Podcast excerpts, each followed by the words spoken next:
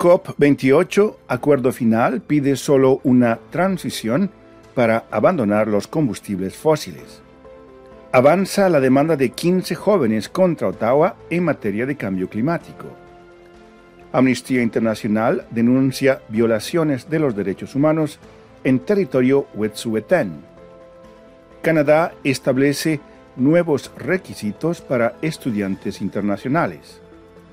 Voto de Canadá en la ONU por un alto el fuego en Gaza causa tensiones entre los liberales en Ottawa.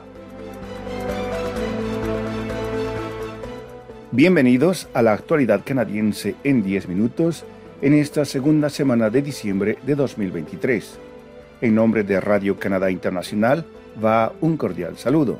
Desde Montreal, Rufo Valencia les da la bienvenida.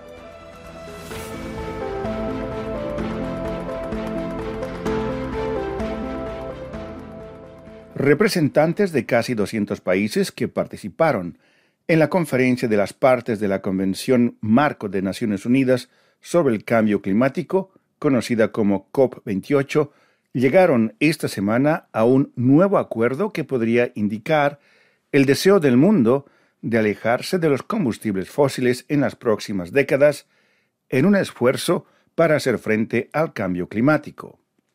Momentos después de abrir la sesión de este 13 de diciembre, el presidente de la COP28, Sultan Al-Jaber, aprobó el documento principal del encuentro con un golpe de martillo de la presidencia. El acuerdo contiene un lenguaje mucho más firme sobre los combustibles fósiles en comparación con una propuesta anterior. Por primera vez, el texto pide una transición que abandone los combustibles fósiles en los sistemas energéticos de manera justa, ordenada y equitativa, acelerando la acción en esta década crítica para alcanzar el cero neto para el año 2050, de acuerdo con la ciencia.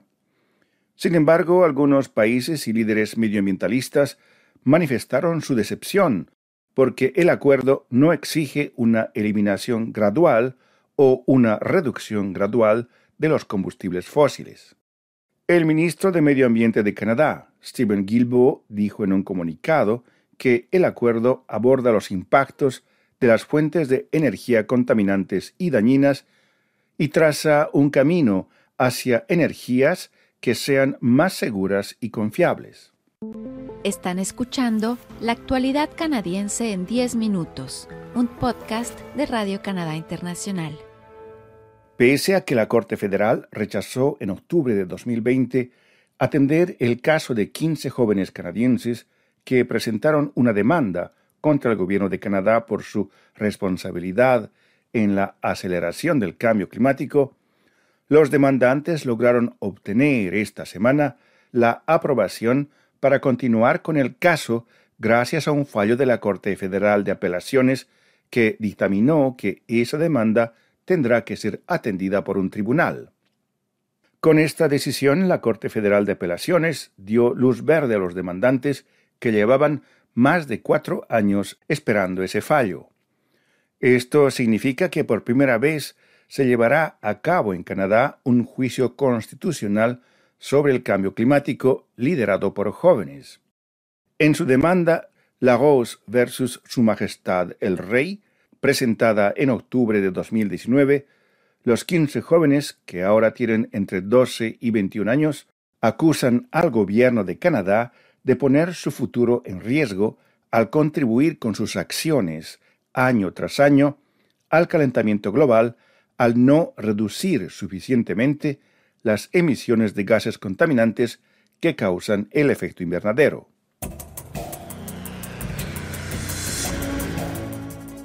Amnistía Internacional pidió esta semana el cese inmediato de la construcción del gasoducto Coastal Gas Link y el retiro de la policía y las fuerzas de seguridad privadas del territorio indígena Wet'suwet'en en el norte de la provincia de Columbia Británica, explicando que se están llevando a cabo violaciones de los derechos humanos contra los activistas que se oponen a la construcción de dicho gasoducto. En un informe publicado este 11 de diciembre, la Organización Internacional dedicada a la defensa de los derechos humanos describe la campaña de años de violencia, acoso, discriminación y despojo que enfrentaron los indígenas Wet'suwet'en y sus aliados mientras luchaban contra ese proyecto petrolero. Lo que aprendimos y descubrimos es realmente preocupante, dijo Melak Mengistab Gebreselassie, quien trabaja en esa organización y está a cargo de la campaña de responsabilidad corporativa y justicia climática. El gasoducto Coastal Gas Link, de una extensión de 670 kilómetros, transportará gas natural desde Dawson Creek, en Columbia Británica, hasta una terminal costera de liquefacción en Kitimat, para luego ser exportado al extranjero.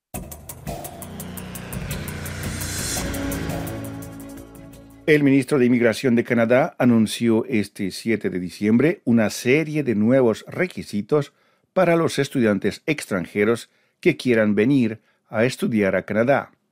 El ministro Mark Miller dijo que a partir del próximo año, los futuros estudiantes internacionales deberán demostrar que tienen 20.635 dólares en lugar de los 10.000 dólares exigidos previamente monto que estuvo vigente durante dos décadas, además de costearse los viajes y el costo de la matrícula.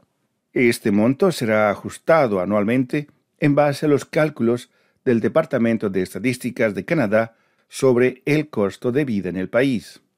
Miller también anunció que los liberales federales están ampliando una exención que permitía a los estudiantes internacionales sin visa de trabajo trabajar más de 20 horas semanales fuera del campus. El ministro también amenazó con limitar las visas a las provincias que no ayuden a alojar a los estudiantes o que no cierren instituciones educativas que, según él, no deberían estar funcionando. La decisión del gobierno canadiense de votar esta semana a favor de una resolución de la ONU que pide un alto el fuego en el conflicto entre Israel y Gaza sin ciertas condiciones, provocó diversas reacciones entre los parlamentarios liberales en Ottawa. Algunos dicen que esperan que ese voto en la ONU traiga la paz. Otros dicen que es un gesto mediante el cual Canadá abandona a Israel mientras está en guerra con el movimiento de resistencia islámica Hamas. Algunos diputados liberales están en desacuerdo con el texto de la resolución de la ONU que exige un alto el fuego humanitario inmediato, pero no pide explícitamente a Hamas que deponga las armas. La resolución de la ONU estipula que todas las partes deben cumplir con sus obligaciones bajo el derecho internacional. A continuación, nuestra colega Gabriela Aguzzi nos da algunos detalles sobre los reportajes de la semana. Bienvenida, Gabriela. Hola, ¿qué tal, Rufo? Un saludo para ti y para nuestra apreciada audiencia. Esta semana les propongo tres reportajes. En el primero de ellos les cuento las historias de dos personas reconocidas entre los 10 hispano-canadienses más influyentes de 2023. Se trata de Marta Chávez, una nicaragüense que es comediante y activista por los derechos humanos, establecida en Toronto, y de Luis Cisneros, mexicano establecido en Quebec, que es profesor del HSC Montreal y trabaja en el sector del emprendimiento y la transferencia de empresas con una sensibilidad particular hacia la inclusión de la diversidad en estas áreas. En el segundo reportaje de la semana conversamos con la abogada Jenny Vega Cárdenas, quien estuvo en Dubái para presentar un panel sobre la protección del río San Lorenzo.